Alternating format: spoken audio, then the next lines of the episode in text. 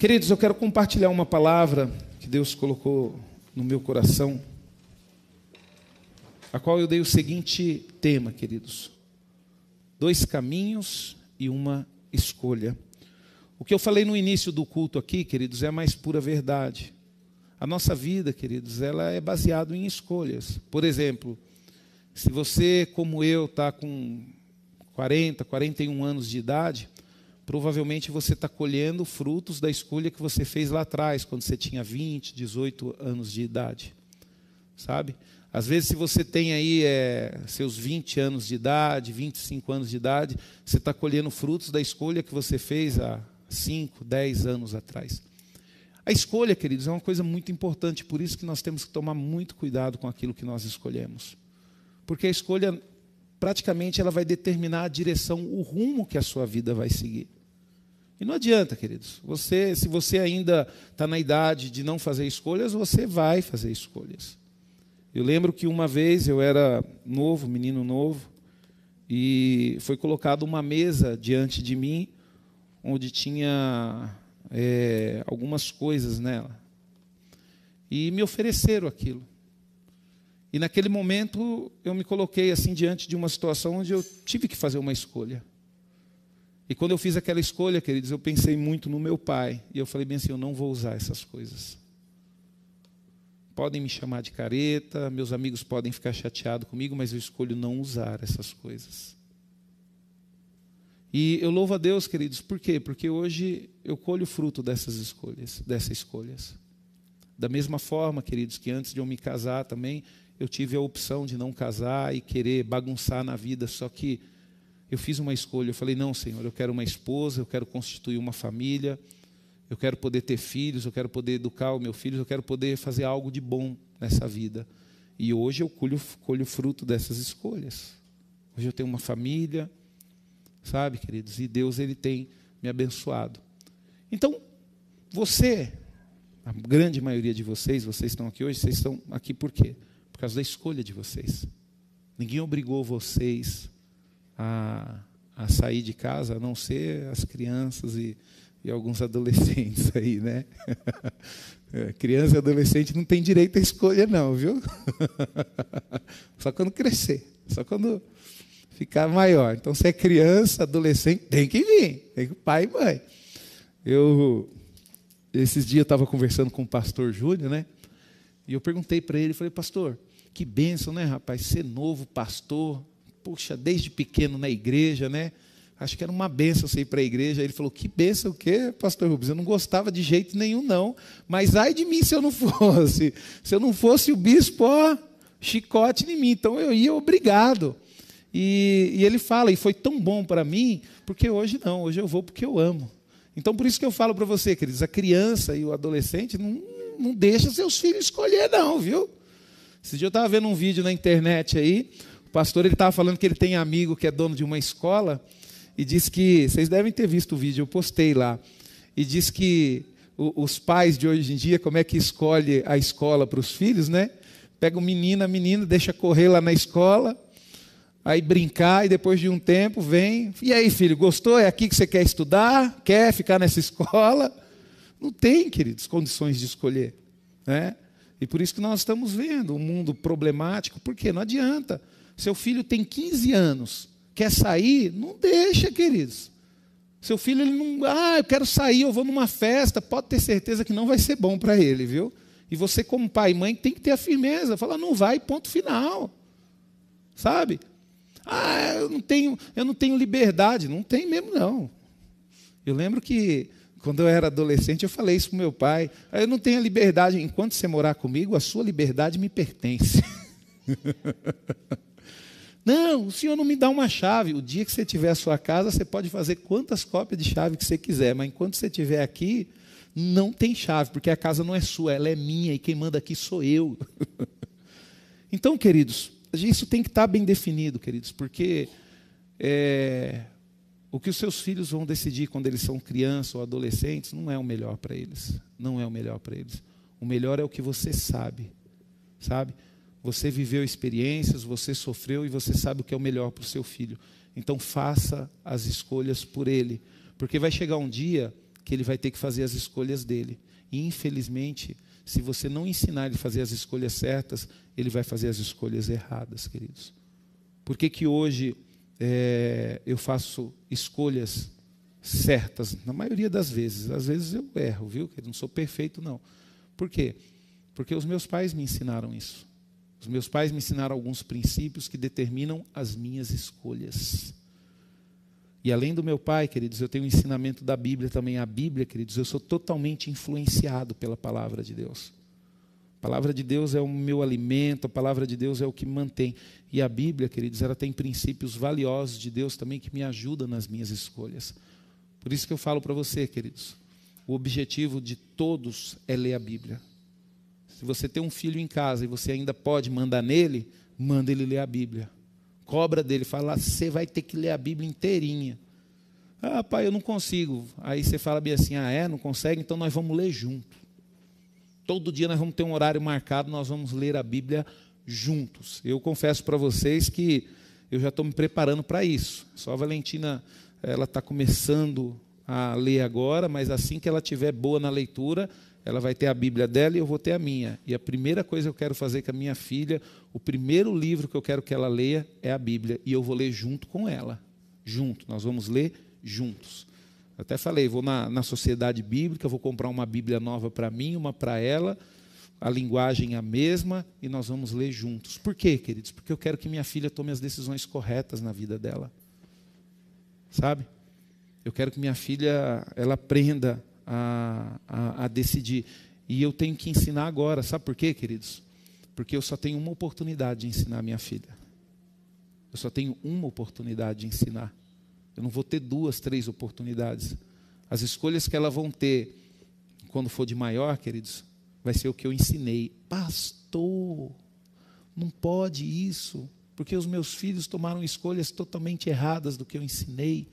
É, queridos, mas infelizmente você não ensinou bem. Você não cobrou quando tinha que cobrar, você não forçou quando tinha que forçar. Eu não estou falando para você espancar o seu filho, queridos. Eu tenho uma vara lá em casa e essa vara está comigo desde quando a Valentina tinha dois anos de idade. Eu confesso para você que eu usei essa vara uma vez. uma vez. Uma vez, queridos. Não precisa espancar, não precisa bater, é só você ensinar, queridos. Só que hoje o que está acontecendo? Infelizmente, a minha geração, queridos, eu falo a minha geração, é uma geração que não tem tempo para nada. Então, deixa o quê? Deixa a televisão, deixa celular, deixa tudo educar os seus filhos. Sabe? Então, queridos, eu, eu falo para você. O mesmo caminho que foi colocado diante de você, os mesmos dois caminhos que foi colocado diante de você e você fez uma escolha, esses dois caminhos vai, vão ser colocados, vai ser colocado na vida dos seus filhos. Então, por isso que é interessante você ensiná-los a fazer a escolha. Amém? Abra sua Bíblia em Mateus capítulo 7. Nós vamos ler aqui do verso 13 ao 14. Mateus capítulo 7, do verso 13 ao 14. Glória a Deus. Verso 13 e 14. Tem um título aqui na minha Bíblia que fala As Duas Estradas, quer dizer, os dois caminhos. A palavra de Deus, no verso 13, diz: Entrai pela porta estreita, quer dizer, está dando uma ordem aqui, né? Entrai pela porta estreita, um conselho. Aí depois ele explica: larga é a porta e espaçoso o caminho que conduz para a perdição, e são muitos os que entram por ela. Jesus ele está falando, entrai pela porta estreita, e ele já explica que existe uma porta larga. E ele fala como que é essa porta. É fácil, ela é larga, é espaçosa, mas porém é um caminho que conduz à perdição. E ele fala o seguinte: e são muitos os que entram por ela. Quer dizer, a maioria das pessoas entram por essa porta. Aí depois ele fala bem assim, ó, porque estreita é a porta e apertado é o caminho que conduz para a vida, e são poucos o que acerta com ela. Por isso, queridos, que a gente vê que quando tem um show sertanejo, ou um, até mesmo um show gospel, é muito mais cheio do que um culto de oração, do que um culto ao Senhor. Por quê, queridos? Porque as pessoas gostam de ir atrás daquilo que satisfaz os seus desejos. Sabe? Isso é natural, queridos. E depois que o homem pecou, queridos, por causa da precipitada escolha do homem em querer ser igual a Deus, em querer ser parecido com Deus, infelizmente, queridos, resultou num afastamento com Deus. Nós fomos obrigados, Deus foi obrigado a se afastar de nós, que foi a primeira morte, que foi a morte que aconteceu com o homem a partir do momento que ele pecou. E quando a gente vai lá no hebraico, a gente vê que morte significa afastado de Deus. Então a gente percebe que a partir desse momento, queridos, foi colocado diante de nós essa opção desses dois caminhos. Deus, lógico, ó, você pecou, pequei por opção, não tem problema. Me entristeceu, me separou de você, mas agora eu vou colocar uma opção. Você pode ser salvo, você pode se encontrar comigo novamente, mas você vai ter que fazer uma escolha. E o que é a escolha, queridos? Escolha nada mais é do que uma seleção. Você faz uma seleção é uma preferência, é uma opção, é uma eleição. Nós agora estamos no momento de eleição, que vai ser um momento de quê? Um momento de escolha. É quem nós iremos escolher para nos governar, para cuidar da nossa cidade, para cuidar do local onde nós vivemos. Então, por isso que você tem que tomar muito cuidado com a escolha que você faz, porque dependendo do candidato, dependendo da pessoa que nós colocarmos lá, queridos, vão acabar com a nossa cidade. Vão destruir a nossa cidade. Então, por isso que você não pode escolher um candidato pelaquilo que ele te dá, pelaquilo que ele te oferece, pelo fato de ser o, o, o seu amigo. Né? Eu estava conversando com um irmão e ele falou bem assim, pastor, eu tenho um, um rapaz aí que é meu amigo, que vai ser candidato, né? pediu para votar nele, mas não tem como votar nele não, pastor. E o cara é sem vergonha demais. Então, queridos, a gente precisa analisar para a gente poder fazer as nossas escolhas. Então, escolha é isso, é seleção, é preferência, é opção, é eleição. E Deus, o Fabrício, ele até confirmou a, a pregação aqui no final, não sei se você percebeu, o Fabrício falou sobre livre-arbítrio. Sabe, queridos? Deus, queridos, é lógico que Ele quer que você faça a escolha correta. Só que Ele vai deixar isso na sua mão. Eu costumo dizer aqui, queridos, se eu quiser sair aqui do culto é, uma esquina aí, comprar uma arma, é fácil hoje em dia comprar uma arma. Comprar uma arma, sair daqui, queridos, e pegar o meu carro, resolver assaltar um carro forte, eu posso fazer isso. Eu sou livre para fazer isso. Só que eu tenho que me preparar para as consequências da minha escolha. Corre o risco de eu ser morto, corre o risco de eu ser preso, corre o risco de acontecer uma série de coisas comigo. Então, por isso, queridos, que nós precisamos valorizar mais as nossas escolhas. Uma vez eu fui fazer um casamento, queridos. Foi um casamento assim, né? Me convidaram para fazer um casamento, mas o pessoal acreditava em Deus, mas não tinha compromisso com Deus. Aí eu conversando com o noivo, né, o noivo muito brincalhão, né? Ele chegou para mim e falou: "Ei, pastor, que bom, né, que você veio fazer o casamento aí, né, pastor? É, pastor, vou casar com essa menina aí, né? Mas se não der certo, a gente separa. Aí eu falei bem assim, meu amigo, não faça isso não, rapaz. Você está no momento mais importante na sua vida. Você tem que falar o seguinte: se não der certo, a gente faz dar certo. Não vai separar, não. Então, queridos, as pessoas hoje, elas estão fazendo as escolhas dela de qualquer jeito. Sabe? A menina namora com qualquer camarada, não analisa o camarada, não vê como que o camarada é. A mesma coisa o camarada também namora. Queridos, você tem que perceber que tem certas escolhas na sua vida que você vai carregar enquanto você viver. E quando nós olhamos para esses dois caminhos, queridos, você pode escolher servir a Deus ou você pode escolher servir ao diabo. Aí você fala: Não, pastor, eu sou neutro. Eu não quero servir a Deus, mas também não vou servir. Não tem jeito, queridos. Não tem jeito. Se você não estiver servindo a Deus, você pode ter certeza que você está servindo o diabo. Foram esses dois caminhos que foram colocados diante de nós. E o que, que nós vamos ver aqui, queridos? Primeiro, a gente vai ver algumas características que marcam a vida de uma pessoa que escolheu entrar pela porta larga. Então nós vamos ver, você decidiu, não, eu vou fazer o que eu quero, a vida é minha, beleza, ela é sua. Você pode e tem o direito de fazer o que você quiser, só que vai ter algumas consequências. E nós podemos observar, queridos, as pessoas, por isso que eu falo para você, você começa a observar, você consegue saber a escolha que o seu filho está fazendo, você consegue saber a escolha que o seu cônjuge está fazendo, Você consegue observar essas coisas, você consegue observar algumas características na vida daquelas pessoas que estão escolhendo mal. Por exemplo, primeira característica de uma pessoa que escolhe entrar pela porta larga. Que você viu aqui o que Jesus falou: larga é a porta e os passos é o caminho que conduz para a perdição, e são muitos os que entram por ela. Isso é Jesus falando. Pastor, qual, qual são algumas características? Primeira característica, queridos, uma vida de pecado.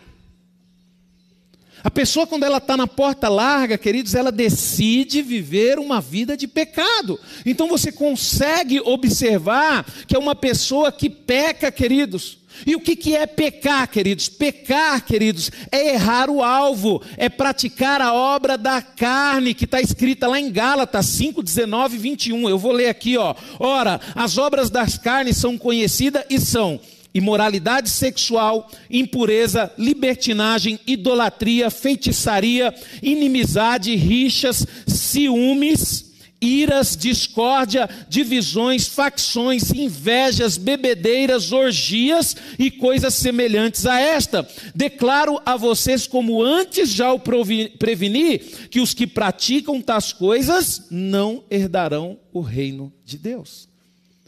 Então, queridos, a pessoa, quando ela decide entrar, ela decide afastar de Deus, ela decide viver sem Deus, você vai olhar para essa pessoa e você vai identificar que essa pessoa leva uma vida de pecado. Aí a pessoa fala bem assim: Poxa, nada na minha vida dá certo. Por que, que não dá certo? Porque você não tem compromisso com aquele que faz dar certo. Você não tem compromisso com aquele que está no controle de tudo. E para nós ter compromisso, queridos, com Deus, a primeira coisa, depois nós vamos ver uma, as características de quem entra pela porta estreita, você vai perceber que é o contrário de uma vida de pecado. Sabe, queridos? Não significa que você não irá pecar mais, mas significa que você vai lutar contra o pecado. Só que a pessoa, quando ela está no caminho largo, ela não luta mais, ela se entrega ao pecado. Ela se entrega ao pecado. Que nem, por exemplo, queridos, você tem um filho, dentro da sua casa. Seu filho está indo para o caminho do pecado, seu filho está indo para o inferno e você não faz nada para corrigir o seu filho? Queridos, tem pais, queridos, que está vendo o filho para o inferno e tem coragem de falar: não, eu já fiz a minha parte, eu ensinei a palavra, agora é ele que toma a decisão dele. Não, queridos. Nós temos que lutar, queridos. Nós temos que parar de ser frouxo. Nós precisamos lutar. Se você tem um irmão, se você tem um pai, se você tem uma mãe. Meu pai está me ouvindo aqui. Esses dias eu tive uma conversa séria com meu pai. Falei para ele, falei, pai, eu estou muito triste com o senhor. Por que, ah, pai? Porque eu não acho legal as coisas que o senhor faz. Isso aí não vai te levar a lugar nenhum. Sabe? E eu chamei a atenção do meu pai, queridos. Por quê, queridos? Porque eu percebi que ele estava fazendo uma coisa que não é muito legal. E nós, queridos, temos que começar a fazer isso. Sabe, não importa, mas pastor, se eu fizer isso dentro de casa vai ter problema. Tem problema nada, queridos. Problema vai ter se você não fizer nada. E infelizmente não vai ter como você resolver. Porque hoje, queridos, eu, você que tem a minha idade aí ou acima dela, queridos, eu meu pai não me deu chave de casa, meu pai falou para mim que não ia ter liberdade, meu pai colocava eu para dormir com 16 anos, 7 horas da noite. Sabe, meu pai me colocou para trabalhar com 13 anos de idade. Com 13 anos de idade eu trabalhava, eu era responsável em pagar a conta de telefone de casa. Sabe? Queridos, e hoje eu tenho orgulho do meu pai. Eu amo o meu pai. E eu tenho amigos da minha idade, queridos, que chegam para mim e falam bem assim: Poxa, Rubens, quem dera se eu tivesse um pai igual ao seu. Meu pai sempre deu liberdade para mim fazer o que queria. Meu pai nunca estava comigo. Meu pai, é, eu podia sair, podia fazer o que. Meu pai estava pouco se lixando para mim. Olha por que eu sofro hoje. Então, queridos, nós não podemos, se nós estamos vendo que uma pessoa está vivendo uma vida de pecado, significa que ela está caminhando para o caminho da perdição que Jesus falou aqui. E nós temos que corrigir. Nós temos que corrigir. Então, essa é uma das características. E a palavra de Deus diz bem claro, queridos, que pecado é o que? São as obras da carne. É aquilo que você faz para satisfazer o teu desejo, para satisfazer a tua vontade. Quando você deixa de fazer aquilo que satisfaz o teu desejo e satisfaz a tua vontade, e você começa a fazer o que agrada a Deus, você começa a viver uma vida a qual você está optando em abandonar o pecado. Porque você sabe que para agradar a Deus você precisa parar de pecar. Outra coisa, queridos, que você percebe numa pessoa que que que decidiu entrar pela porta larga, é uma pessoa que ama o mundo. É simples. É uma pessoa que ama o mundo, uma pessoa que é encantada com as coisas do mundo. Pastor, mas existe dentro da igreja pessoas que amam o mundo? Lógico que existe, queridos. É só você entrar no Facebook e no Instagram. você vai ver as pessoas amando. A pessoa ama aquilo que ela posta, aquilo que ela compartilha, queridos. Aquilo que ela defende. Então, queridos, uma característica de uma pessoa que escolhe a porta larga é o amor ao mundo. E amar o mundo, queridos, é priorizar o modo de vida ditado por Satanás. E qual é o modo de vida hoje ditado por Satanás? Não, nós vivemos no liberalismo moderno, hoje pode tudo, tem problema não, sabe? Hoje você pode casar, mas não precisa morar com a menina, você pode casar, mas não precisa morar com o menino. Hoje você pode ter filho, né? Mas não precisa cuidar dele, não. Sua mãe cuida. É, a vovó cuida. Quantas vovó aí estão tendo que ser mãe, hein? Brincadeira, irmão. Né? Lá em Minas, lá a gente fala, né, Inés? Quando o menino ele é meio fresco, a gente fala que é criado com vó, né? Quando o menininho é meio fresco, é criado com vó só. Então, queridos, amar ao mundo, queridos, e nós, como filhos de Deus, queridos, que decidimos entrar pelo caminho estreito, nós não podemos aceitar as coisas no mundo. Olha o que a palavra de Deus diz em 1 João 2, 15 e 17: Não amem o mundo, nem as coisas que há no mundo. Se alguém amar o mundo, o amor do Pai não está nele, porque tudo o que há no mundo, os desejos da carne, os desejos dos olhos e a soberba da vida, não procede do Pai, mas procede do mundo. Ora, o mundo passa, bem como os seus desejos, mas aquele que faz a vontade de Deus permanece para sempre. Querido, sabe o que Deus está falando aqui? Ó? Se você ama o mundo, você pode ter certeza que um dia isso vai acabar. Sabe, as alegrias que vão tendo com o mundo, a satisfação do teu desejo, isso vai acabar, querido. Você não percebeu que você está ficando velho? Você não percebeu você brincou com a sua juventude, brincou com a sua adolescência, não quis um casamento ou não quis escolher uma pessoa certa, quis escolher o camarada porque ele era bonitinho, quis escolher o camarada porque ele tinha músculo. Queridos, se lascou se lascou. Por quê? Porque o mundo passa, as coisas passam. Aquilo que você ama, queridos, deixa de existir. Por exemplo, se você escolheu a sua esposa pela beleza dela, um dia a beleza vai deixar de existir, queridos. As pessoas, tem pessoas que ficam bravas comigo, pastor, você fala, querido, não estou falando nenhuma mentira, estou falando a verdade. É. Não é, pastor Márcio? Quando a gente tinha é, 16, 17 anos, tinha um topetão, tinha um cabelo bonito, magrinho, né? Fina aí, ó. Não adianta não, ver.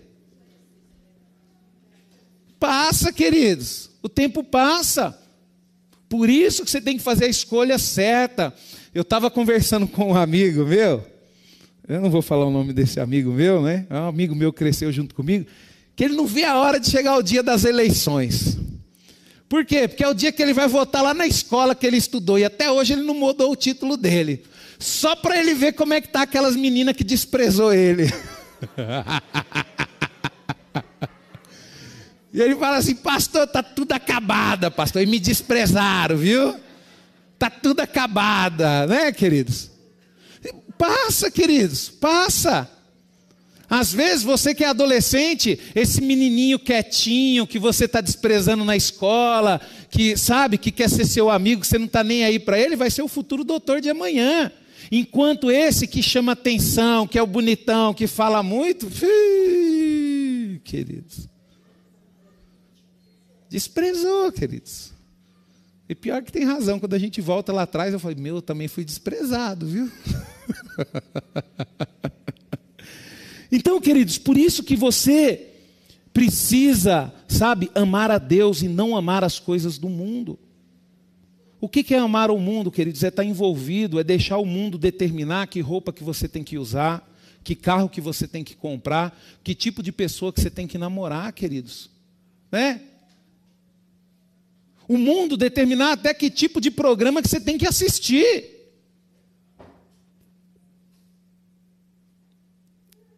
Pessoas, queridos, que chegam em casa, né, na hora do culto, tá passando o culto aqui, mas prefere assistir novela.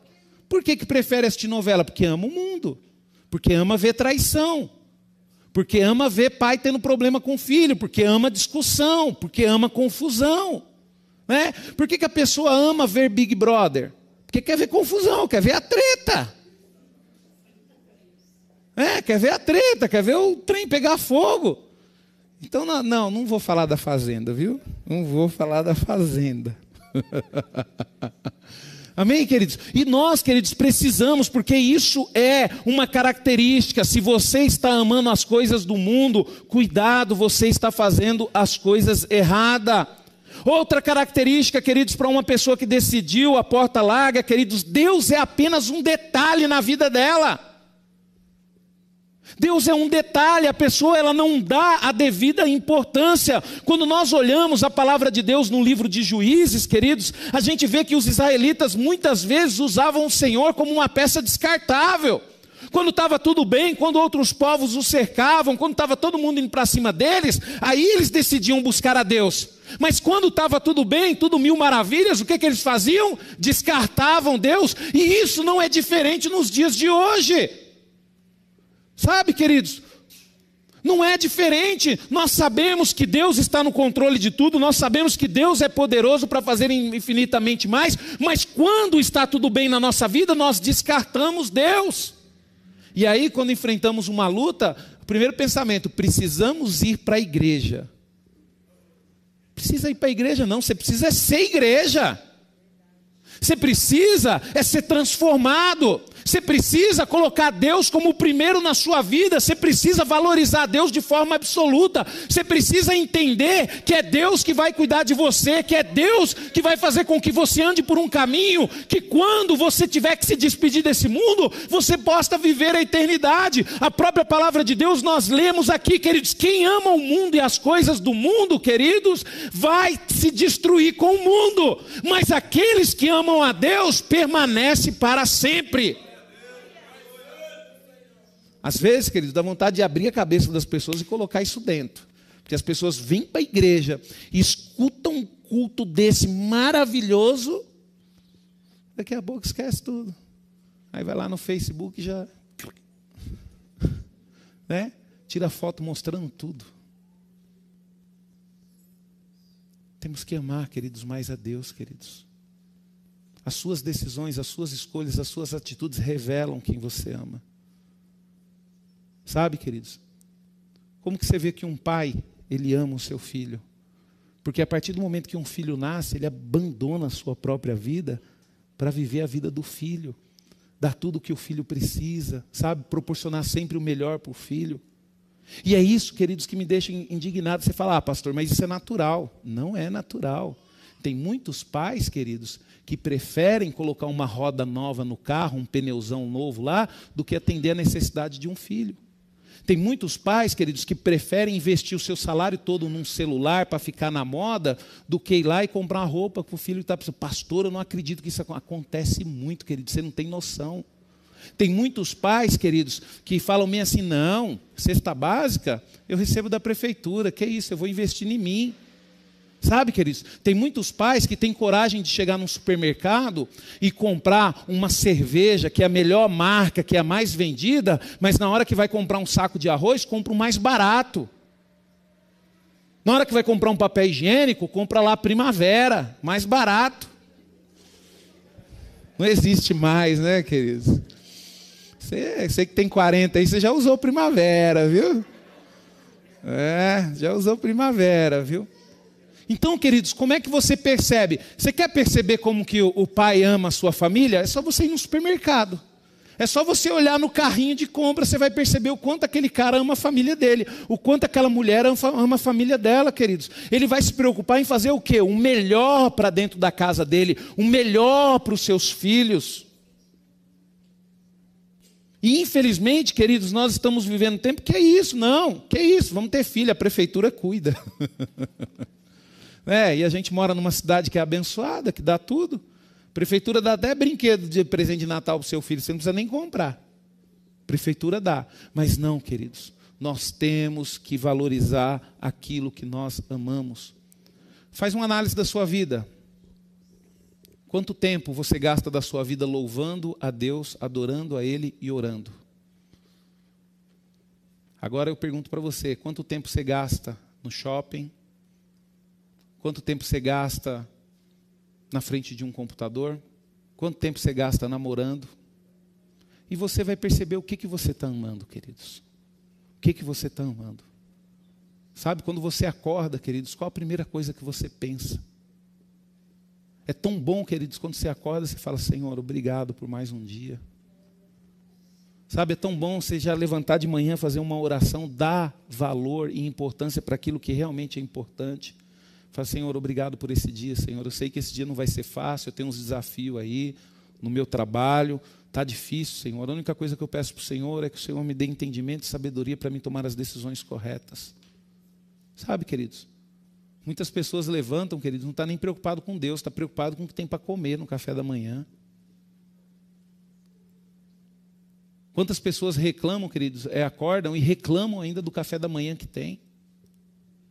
Nós precisamos, queridos, entender, queridos, que se nós escolhemos um caminho largo, a pessoa que escolhe o caminho largo, Deus, ele é um detalhe, queridos, na vida dele. O Filho de Deus, queridos, que se curva perante o Deus desse século, não terá suas, suas orações respondidas. Quer dizer, você sabe por que, que as coisas não acontecem na sua vida? Porque você se curvou ao Deus desse século. Você se rendeu aos prazeres dessa vida. E isso está onde? Está lá em Tiago, capítulo 3, 4, que diz assim: ó, pedem e não recebem, porque pedem mal, pedem para esbanjarem seus prazeres. Gente infiel, vocês não sabem que a amizade do mundo é inimizade contra Deus? Aquele, pois, que quiser ser amigo do mundo, se torna inimigo de Deus. Sabe por quê, queridos, que as coisas não acontecem na sua vida? Porque sua vida está caminhando cada vez mais para uma destruição? Porque você é inimiga de Deus. Porque você é amigo do mundo, porque você gosta de fazer as coisas do mundo. E quando nós agimos dessa forma, o nosso relacionamento com Deus é interrompido, queridos. É a mesma coisa ter uma guerra, queridos. Você tem uma guerra, um exército vai abastecer o outro, vai fazer tudo que o outro quer? Não vai, queridos. São exércitos inimigos. E quando é que o homem se constitui inimigo de Deus? Quando ele decide ser amigo do mundo. A palavra de Deus diz isso. Quando você decide aceitar as coisas do mundo. Ah, não, isso é normal. Que normal o quê, queridos? Uma vez eu estava enfrentando uma luta, queridos, na minha vida, uma luta difícil. E eu fui chorar a Deus, fui falar com o Senhor, falei, Senhor, que luta é essa, Senhor? Que eu estou enfrentando. Aí eu falei bem assim para ele, falei, Senhor, o que, que eu fiz para poder passar por essa luta? Me mostra. Porque às vezes eu tenho que corrigir alguma coisa na minha vida, então me mostra o que, que ele fez. Aí o Espírito Santo falou bem assim, ó, o que você fez para passar essa luta, eu não quero que você corrija. Eu falei, mas Senhor, por quê? Porque essa luta você não está enfrentando por causa de você, você está enfrentando por causa de mim. Porque um dia você decidiu me servir. Então, sinta alegria. Aí eu já me lembrei do apóstolo Paulo, queridos, que ele sentia prazer quando ele sofria pelo nome de Cristo. E eu comecei a sentir prazer, queridos, daquela luta, daquele sofrimento que eu estava enfrentando. Por quê, queridos? Porque quando você decide ser amigo de Deus, automaticamente você fica sendo amigo do mundo. Então você não vai ser mais a pessoa bacaninha que todo mundo vai alisar, que todo mundo vai tratar bem. Não, as pessoas vão bater em você. Por quê? Porque as pessoas não vão aceitar o Deus que tem na sua vida, não vai aceitar você ser um cara bom, você ser um cara justo, você ser um cara obediente, né? Você ser um cara reto, não vai aceitar, queridos. Não vai. A primeira coisa quando você decide ser um cara obediente e servir a Deus, a primeira coisa fala: "Ih, agora virou crente. Ih, agora já era". Né? As pessoas começam a falar: "Agora vai lá dar dinheiro para o pastor". Queridos, automaticamente o mundo, quando você decide se aproximar de Deus, o mundo resolve te atacar. Olha para a vida de Daniel. Daniel, queridos, foi armado contra ele, colocar, conseguiram jogar ele até dentro de uma cova. Mas por quê? Daniel não merecia aquilo, Daniel não era criminoso, queridos, mas por que fizeram aquilo com ele? Porque ele era amigo de Deus. Por que, que crucificaram Jesus, queridos? Jesus merecia o que aconteceu com ele? Não merecia, queridos. Jesus não tinha pecado. Mas por que, que fizeram, queridos? Porque o mundo não aceita Deus. Então, queridos, nós temos que parar de, de, de colocar Deus, de ter Deus como apenas um detalhe na nossa vida, ele tem que ser realmente o seu tudo, queridos. Agora vamos falar um pouco sobre características que marcam a vida de uma pessoa que escolheu entrar pela porta estreita. Primeira característica de uma pessoa que resolveu entrar pela porta estreita, ela renuncia a si mesmo ela renuncia às suas vontades, ela renuncia duas horas de sono a mais um domingo, merece, merece, trabalhou a semana inteira, merece dormir no domingo, sim, mas ela renuncia ao seu desejo para poder vir louvar a Deus, para poder vir ouvir a palavra de Deus. Então a pessoa, quando ela escolhe o caminho estreito, ela não é direcionada mais pelaquilo que ela quer, ela é direcionada pelaquilo que Deus quer na vida dela. Né? É, e, e a renúncia, queridos, e, implica em renunciar aos desejos da carne. Olha só o que Gálatas 5, 16, 17 diz. Digo, porém, o seguinte: vivam no espírito, e vocês jamais satisfarão os desejos da carne, porque a carne luta contra o espírito, e o espírito luta contra a carne, porque são opostos entre si, para que vocês não façam o que querem. E nós, queridos, temos que entender o seguinte, porque aqui também tem uma linha muito delicada. Nós temos que entender que isso, queridos, é sem cair no extremismo, no desequilíbrio, sabe, de uma vida radical, muito conhecida no meio evangélico. Nós temos que tomar cuidado com isso também, porque tem pessoas que é o extremo, né? E o pastor Orides, ele sempre falava do equilíbrio, queridos. Porque, na verdade, nós vivemos no mundo, nós temos uma vida aqui. Nós temos família, nós temos amigos também. Mas nós, queridos, temos que tomar cuidado, por quê? Porque se você entra na porta estreita, você precisa renunciar aos seus desejos.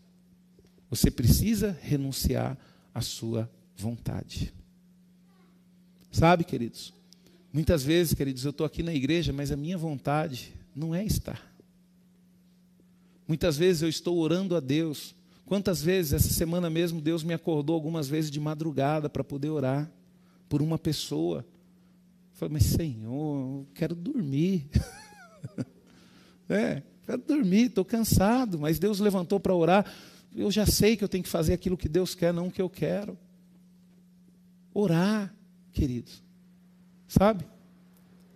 Às vezes domingo agora você fala, poxa, já é 11 horas já, pastor falando, eu queria estar é, em casa já preparando macarrão. Queria estar no parque. Mas você veio aqui por quê? Porque você está entrando pela porta estreita, queridos. Você está entrando pela porta estreita, você está entendendo que você tem que renunciar a si mesmo. Outra característica, queridos, a pessoa que ela decide andar pela porta estreita, ela segue Jesus.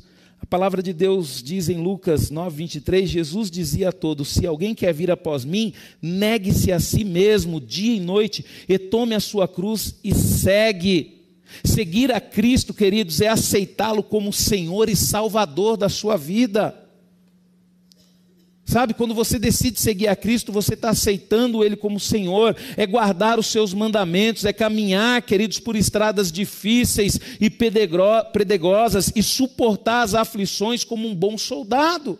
Isso que é servir a Deus, queridos, não importa a dificuldade, não importa a luta, mas eu estou aqui firme, eu vou ficar firme, eu estou servindo a Deus. É difícil, queridos, às vezes você, você, vive no mundo, então você sempre satisfez a vontade da carne. Aí você fuma, bebe, porque os desejos da carne é tudo isso que te arrebenta, queridos. É incrível, né? É tudo aquilo que te mata mais cedo, né? Aí você decide fazer isso. Aí você vem para Jesus. Você acha que vai ser fácil, queridos? Dar um cala-boca na sua carne? Não vai ser fácil, não, queridos. Você vai sentir vontade. Você vai querer fazer de novo, você vai querer voltar lá, mas é aí, queridos, que entra essa característica de você seguir a Jesus. Você tem que ter dentro de você, não, minha carne quer fazer isso, mas você não vai fazer, não, desgramada, porque agora eu sirvo é Deus, eu não sirvo mais você, não. Sabe? Você vai ficar louca porque, você, porque não tem mais álcool, então vai ficar louca, porque eu não vou colocar mais álcool em você. Você vai ficar louca porque não tem mais droga? Vai ficar louca, porque eu não vou colocar mais droga em você, porque agora eu sirvo a Cristo. Agora eu tenho que abandonar as minhas vontades, porque eu sigo a Jesus e eu tenho que fazer como Ele, eu tenho que andar como Ele. E outra característica, queridos, de uma pessoa que anda pela porta estreita, sabe? Produz fruto do Espírito Santo. Por isso que eu falo para você, queridos. Você se envolveu com pessoa errada porque você quis. Porque é fácil de identificar uma pessoa boa, uma pessoa correta. É fácil, queridos. É fácil. Você precisa entrar no meio da pessoa, você precisa viver onde a pessoa vive, você precisa ver as atitudes da pessoa. Às vezes você quer casar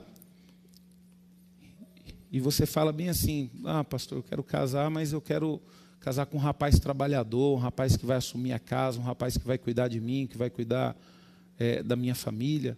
Aí, de repente, você pega na mão do rapaz para conhecer ele, aquela mãozinha fininha, queridos, cheia de creme hidratante da mamãe. Oh, queridos, que isso? Sabe? Aí, na hora que vê a unha do rapaz, a unha feita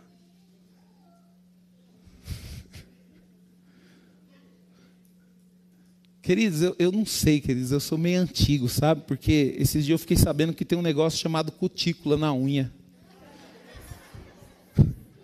Eu falei, gente, mas tem que tirar isso? Eu acho que eu não tenho, não, queridos, eu não tenho.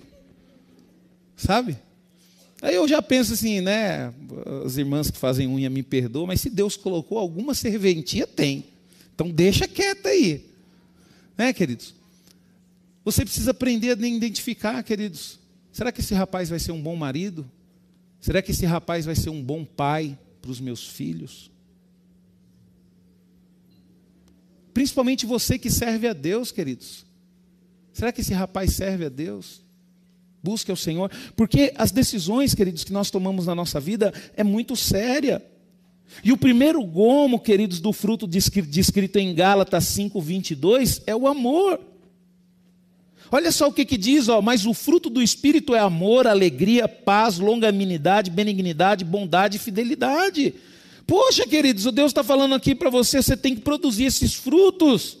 Imagina só, queridos, você tem uma pessoa é, perto do seu lado, você decide andar com pessoas que produzem o fruto do Espírito. Olha só como que é bom. Você vai andar com uma pessoa que tem facilidade em amar, uma pessoa alegre, uma pessoa que vive em paz, uma pessoa paciente, uma pessoa que só faz o que é bom e uma pessoa feliz. Queridos, isso é o sonho. Nós temos que ser isso na vida das pessoas. Eu e você precisamos ser isso na vida das pessoas. E quando a Bíblia fala desse amor, queridos, não é o amor eros, que é o amor entre homem e uma mulher, nem o amor filia, que é o amor fraterno, ou o storage, que é amor de família, queridos. Esse amor é o amor ágape, é o amor que Deus coloca em nossos corações. É aquele amor, queridos, que nada, nada consegue ser maior do que ele. E é esse amor que nós temos que ter, queridos, por Deus. Pastor, significa que eu tenho que colocar Deus acima de tudo? Tem, colocar Deus acima de tudo, queridos. Você precisa ter o amor ágape. Pastor, até acima da minha família? É, queridos. É, queridos. Por isso que quando você tem esse amor ágape, queridos, nada te tira da presença de Deus. Você quer ver uma outra característica de que de uma pessoa que escolhe a porta estreita e está nos caminhos do Senhor? Ela suporta a rejeição, porque você é rejeitado. Suporta a rejeição. Tem pessoas que não suportam a rejeição, queridos. Tem pessoas que olham para outra e falam, ah, eu acho que ela está brava comigo. E já era, acabou o dia. Então, uma das características de uma pessoa que escolheu o caminho estreito é uma pessoa que suporta a rejeição. E o filho de Deus, às vezes rejeitado, queridos, ele deve estar preparado para essa rejeição. Olha o que a Bíblia diz em João 15, 18, 19: Se o mundo odeia vocês, saibam que antes de odiar vocês, odiou a mim. Se vocês fossem do mundo, o mundo amaria o que era seu, mas vocês não são do mundo, pelo contrário, eu dele os escolhi, e por isso o mundo odeia vocês. Você pode ver aí, queridos, o quanto a igreja é criticada. O quanto a igreja é mal falada, queridos. Pode ver aí o quanto as pessoas gostam de falar mal do pastor, queridos, é incrível. As pessoas, queridos, quando elas elas elas estão naquele momento de revolta da vida dela, a primeira decisão que elas tomam é sair da igreja e falar mal da igreja. Fala mal da igreja, fala mal do pastor, aí começa a falar que o pastor fica mandando recado no púlpito, aí começa a falar que o pastor foi bem assim, poxa, vocês têm que se sentir honrado, porque o pastor preparar uma ministração só para mandar recado para você, você é o máximo, meu amigo. Você é o top 10. Porque eu vou falar um negócio para você aqui, queridos. Acredite você sim ou não, eu prego aquilo que Deus pede para pregar e eu prego para a igreja.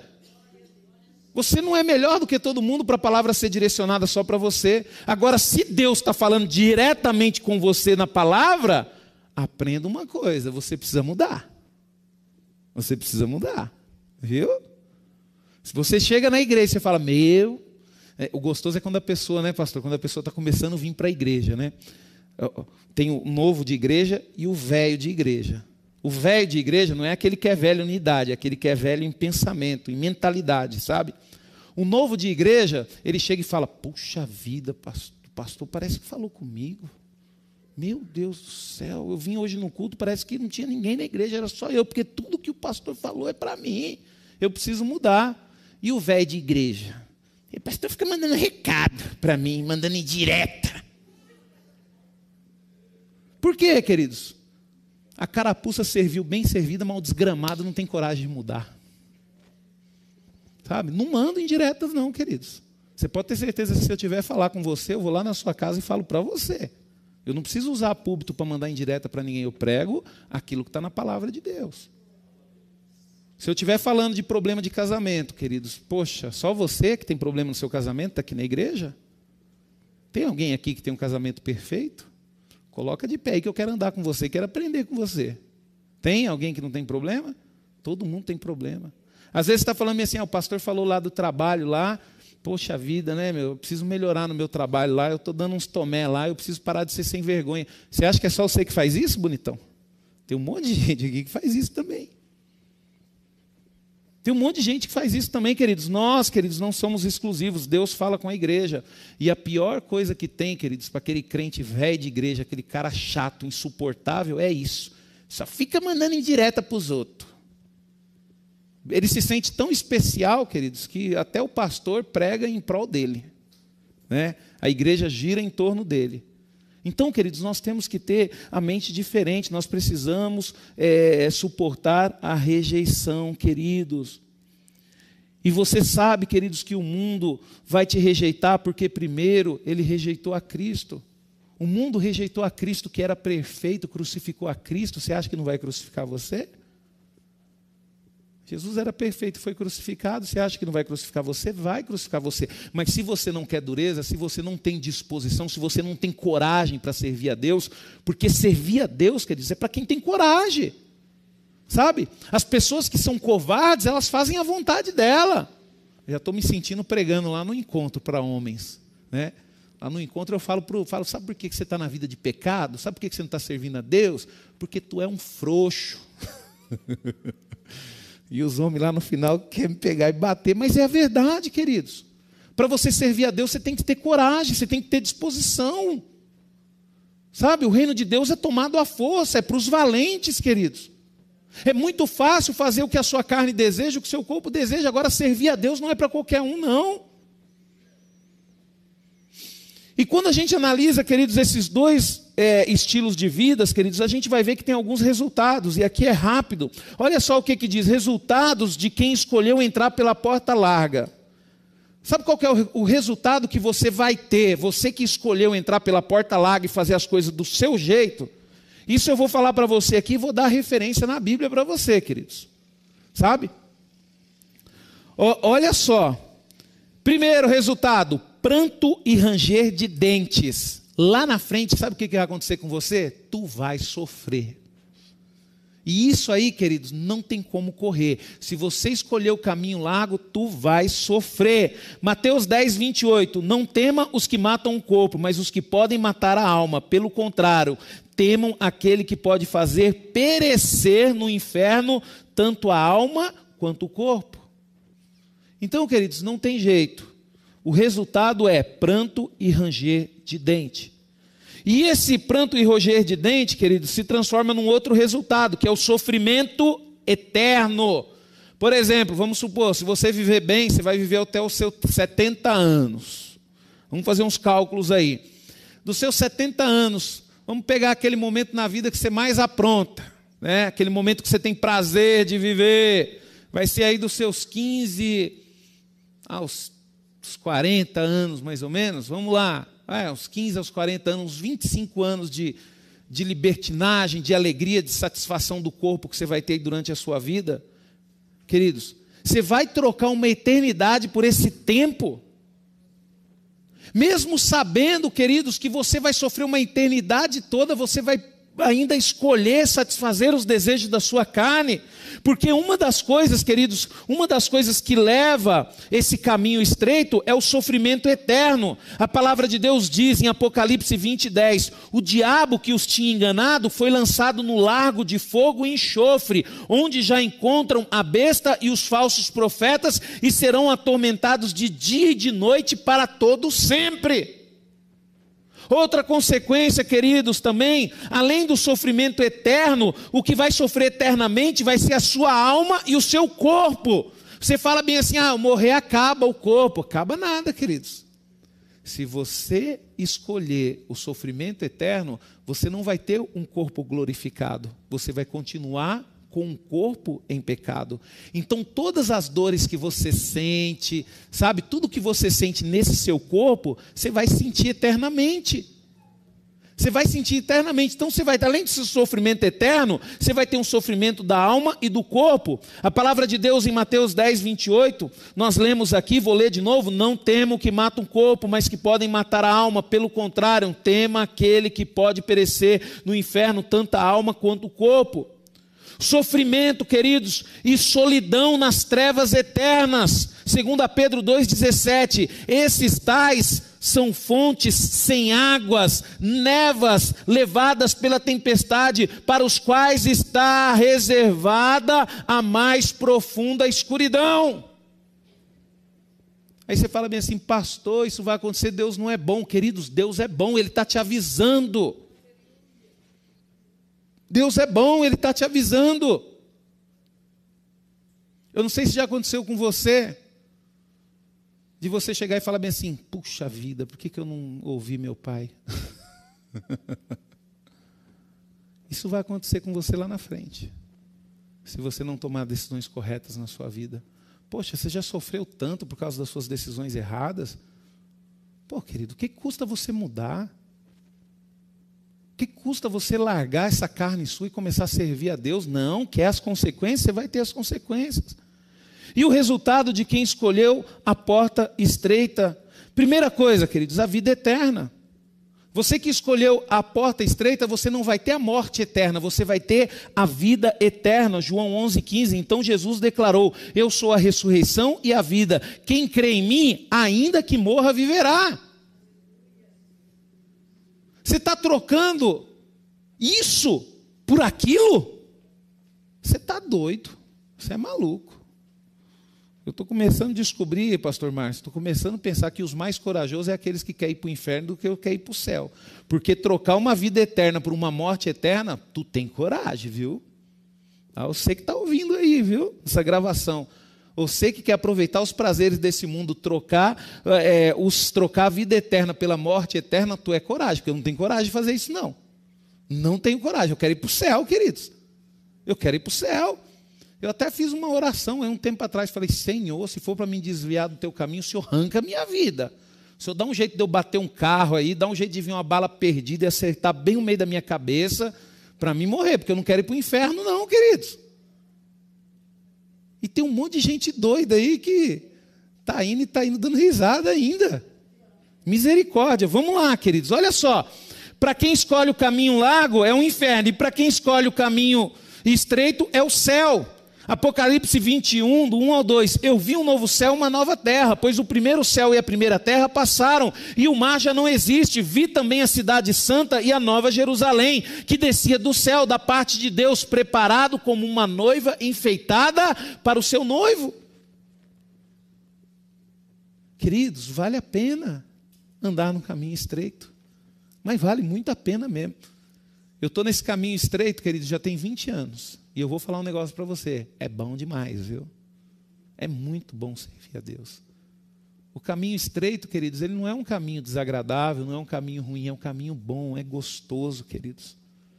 Deus ele faz tantas coisas maravilhosas na nossa vida. O problema é que muitos não têm coragem. Então, o céu, queridos. Outra coisa também, queridos, o paraíso. Olha só o que a palavra de Deus diz em 2 Coríntios 12 do capítulo 2, conheço um homem em Cristo que há 14 anos foi arrebatado até o terceiro céu. Se isso foi no corpo ou fora do corpo, não sei, Deus o sabe. Eu sei que esse homem, eu sei que esse homem, se no seu corpo ou sem o corpo, não sei. Deus o sabe. Foi arrebatado ao paraíso e ouviu palavras indizíveis. Nossa, palavras, eu não consigo falar, querido. Indizíveis que o homem nenhum tem permissão para repetir. Queridos, é tão maravilhoso o céu, queridos, que é considerado um paraíso. Quer dizer, a tradução mais próxima que chega do homem em saber como que é o céu é o paraíso, mas é muito melhor do que um paraíso. Palavras, queridos, que nós não conseguimos nem repetir, nem falar. E é o que Deus tem preparado, queridos, é o resultado de você escolher a porta estreita. E outra coisa que nós vamos receber também, queridos, aquilo que Deus tirou logo que o homem pecou, a árvore da vida. A palavra de Deus em Apocalipse 2:7 diz: "Quem tem ouvido ouça que o Espírito diz à igreja: ao vencedor darei o direito de se alimentar da árvore da vida que se encontra no paraíso de Deus." Sabe aquela árvore, queridos, que Adão e Eva se alimentavam e aquilo fazia com que eles vivessem eternamente? Nós vamos ter o direito de se alimentar dela e reinar eternamente com Cristo, queridos. Você precisa, queridos, tomar a decisão certa. E para nós encerrarmos, queridos, a palavra de Deus em Mateus, capítulo 25.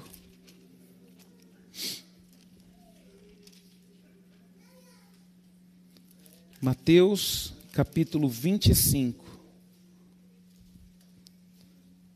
A partir do verso 31, diz o seguinte: preste atenção, queridos, nessa palavra. Quando vier o filho do homem na sua majestade, e todos os anjos com ele, então se assentarão no trono da sua glória, e todas as nações serão reunidas em sua presença e ele separarás uns dos outros, como o pastor separa dos cabritos as ovelhas. E porá as ovelhas à sua direita, mas os cabritos à esquerda. Então dirá o rei aos que estiverem à sua direita: Vinde, benditos de meu Pai, entrai na posse do reino que vos está preparado desde a fundação do mundo, porque tive fome e me deste de comer Tive sede e me deste de beber. Era forasteiro e me hospedaste. Estava nu e me vestistes. Enfermos e me visitaste. Presos e fostes me ver. Então perguntarão os justos: Senhor, quando foi que vimos com fome e te demos de comer, ou com sede e te demos de beber? Ou quando te vimos forasteiros e te hospedamos, ou nus e te vestimos? E quando te vimos enfermos ou preso e te fomos visitar? O rei respondendo lhe dirá: Em verdade vos afirmo que sempre que eu fizer a um desses meus pequeninos irmãos, a mim fizeste. Então o rei dirá também aos que estiverem à sua esquerda, aqueles que escolheram o caminho largo: Apartai-vos de mim, malditos, para o fogo eterno preparado para o diabo e os seus anjos. porque tive fome e não me deste de comer, tive sede e não me deste de beber, sendo forasteiros não me hospedaste, estando nu não me vestisse, achando-me enfermo e preso não fosse me visitar. E eles lhe perguntarão: Senhor, quando foi que te vimos com fome, com sede, forasteiros, nu e enfermos ou presos e não te assistimos? Então lhe responderá: Em verdade vos digo que sempre que o deixasse de fazer a um desses meus pequeninos, a mim o deixasse de fazer. E irão estes para o castigo eterno, porém os justos para a vida eterna. Só os justos, queridos, que vão escolher esse caminho estreito. Deus deu ao homem, queridos, o livre-arbítrio. Faço aqui as palavras do Fabrício e este poderá escolher ou vida eterna com Cristo ou o tormento eterno, reservado para o diabo e os seus anjos. Esses lugares, queridos, até então abstrato para a humanidade, existem e serão locais de habitação. Pode ser que você ainda não acredite que existe o, o céu, o inferno, porque Deus ainda não nos deixou fisicamente ser revelado a mim e você, é algo abstrato. Mas acreditando você ou não, queridos, eles existem e não vão deixar de existir. Quando no julgamento das nações, queridos, Cristo reunir todos os povos e, se, e separar os salvos do perdido, ele vai separar da mesma forma que um pastor separa as ovelhas dos bodes. Porque não tem como, queridos, colocar ovelha junto com o bode. O Senhor, Ele está preparando, queridos, Ele preparou um lugar maravilhoso. Um lugar onde quem reina é Ele e a sua justiça. E se a palavra de Deus diz que Deus ele é justo, queridos, significa que nesse lugar que Ele preparou, somente os justos irão entrar. Por isso que eu e você precisamos lutar para sermos pessoas justas, pessoas abençoadas, queridos. Queridos, não deixe a vida passar, porque a vida vai passar, ela está passando. Quando nós olhamos por tempo, queridos, eu agradeço a Deus pela criação do tempo. Às vezes a minha esposa olha para mim e fala, já está aparecendo umas rugas, né? Aí eu falo para ela, deixa minhas ruguinhas aí, eu tô demorando tempo para conquistar elas, deixa elas aí, né? Esse dia eu estava vendo que já está aparecendo uns fios de cabelo branco. Deixa os cabelos brancos aí, não vou pintar não. Demorei para conquistar esse cabelo branco. Eu agradeço a Deus, queridos, pelo tempo, queridos. Porque tempo, queridos, é uma oportunidade que Deus nos dá para nós conquistarmos aquilo que Ele tem para nós. E se você está aqui hoje na igreja, queridos, você ainda tem tempo de conquistar aquilo que Deus tem para você. Pastor, como é que eu faço isso? Tome uma decisão hoje na sua vida. Abre mão das suas, das suas vontades, dos seus desejos. Eu um dia, queridos, eu servindo a Deus, eu falei bem assim: Poxa vida, eu fazendo as coisas do jeito que eu quero. Olha como é que eu estou hoje. Só estou sofrendo nessa vida. E eu tomei uma decisão, falei bem assim: a partir de hoje, eu pego essa vida que não faturou nada, que não ganhou nada, e eu vou entregar ela para Jesus. Foi a melhor coisa que eu fiz com a minha vida, queridos. Foi a melhor coisa. E eu falo para você, queridos, se eu tivesse que voltar atrás, eu faria tudo de novo, entregaria minha vida para Jesus novamente. E você vai ver o que, que Jesus vai fazer com você. Amém?